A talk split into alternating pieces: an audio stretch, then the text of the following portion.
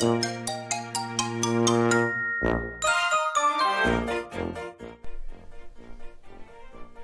は遠い日の花火ではない。鼻血でもない。はいどうもどうもどうも。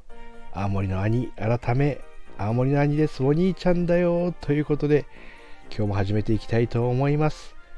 えー、今回はですねまあずっと告知続いてたので普通バージョン 普通バージョンっていうのもおかしいですけど、えー、通常モードのラジオモードの青森の兄の語りということで、あの、ずっと実は兄、スポーツ無能なんですけども、スポーツ無能っていうか、スポーツ万能ではないんですけども、あの、バドミントンとか卓球とか好きでよくやっておりました。バドミントンは今こうサークルにね、入って、昔は自分でこうサークルを持ってたりもしたんですけど、今はこう、サークルに入って2週間に1回くらいバドミントンを楽しんでます。なかなかですね、これがこう、うまくならないので、あの、通ってるサークルっていうのも、こう、初心者サークルになるんですけども、永遠に初心者を続けられる天才じゃないかなって思って、こう、か、数えるともう10年くらいやってるんですよね。2014年にこう、バドミントンを始めたり社会人になって始めたりしてこう上手くなるお友達とかはすぐこうめちゃめちゃ上手くなるんですけど兄はですねこうセンスがいい具合に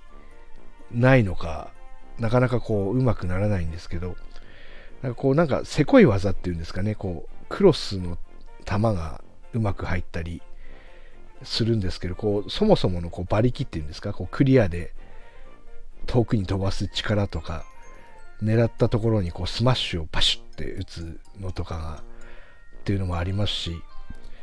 やっぱりこう、上手い方を見てると、どこに行ってたまでもこうキャッチするっていうか、返しちゃうんですよね。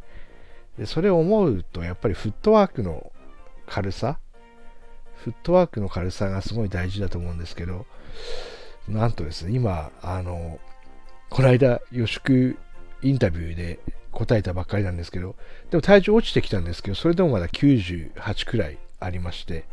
100からはもうちょっと落ちてきたので、予祝の効果もあるのかなと思ってますけど、バドミントンするときにこの体重がですね、やっぱりこう、えー、フットワークの邪魔をするっていうのがあります。あの前後左右のうち、特に後ろですかね。後ろに飛ばされた時のフットワークがこうボクシングだとシュッと一歩下がればいいんですけど1、2歩下がらないといけない場合とかもバドミントンだとあるのでそうなるとなかなかうまくいかなかったりするんですけどそんな時にですねこう希望の光が見えるようなアドバイスをもらってこう動く時にこうねぶた林の踊りをしてるような感じで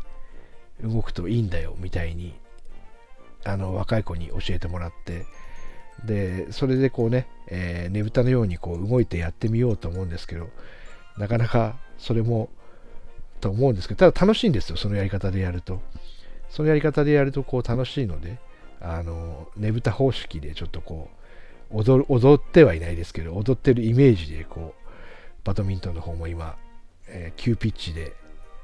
えー、やっと10年経って上手くなっていく方向に向かっているのかなっていうところです。でも永遠に初心者っていうのもある意味才能だと思うので、この永遠に初心者のバドミントンをこう、もうちょっと続けたいなと思ってました。あとね、こう2週間に1回くらいなんですけど、もうちょっとやりたいなっていうのもあるんですけど、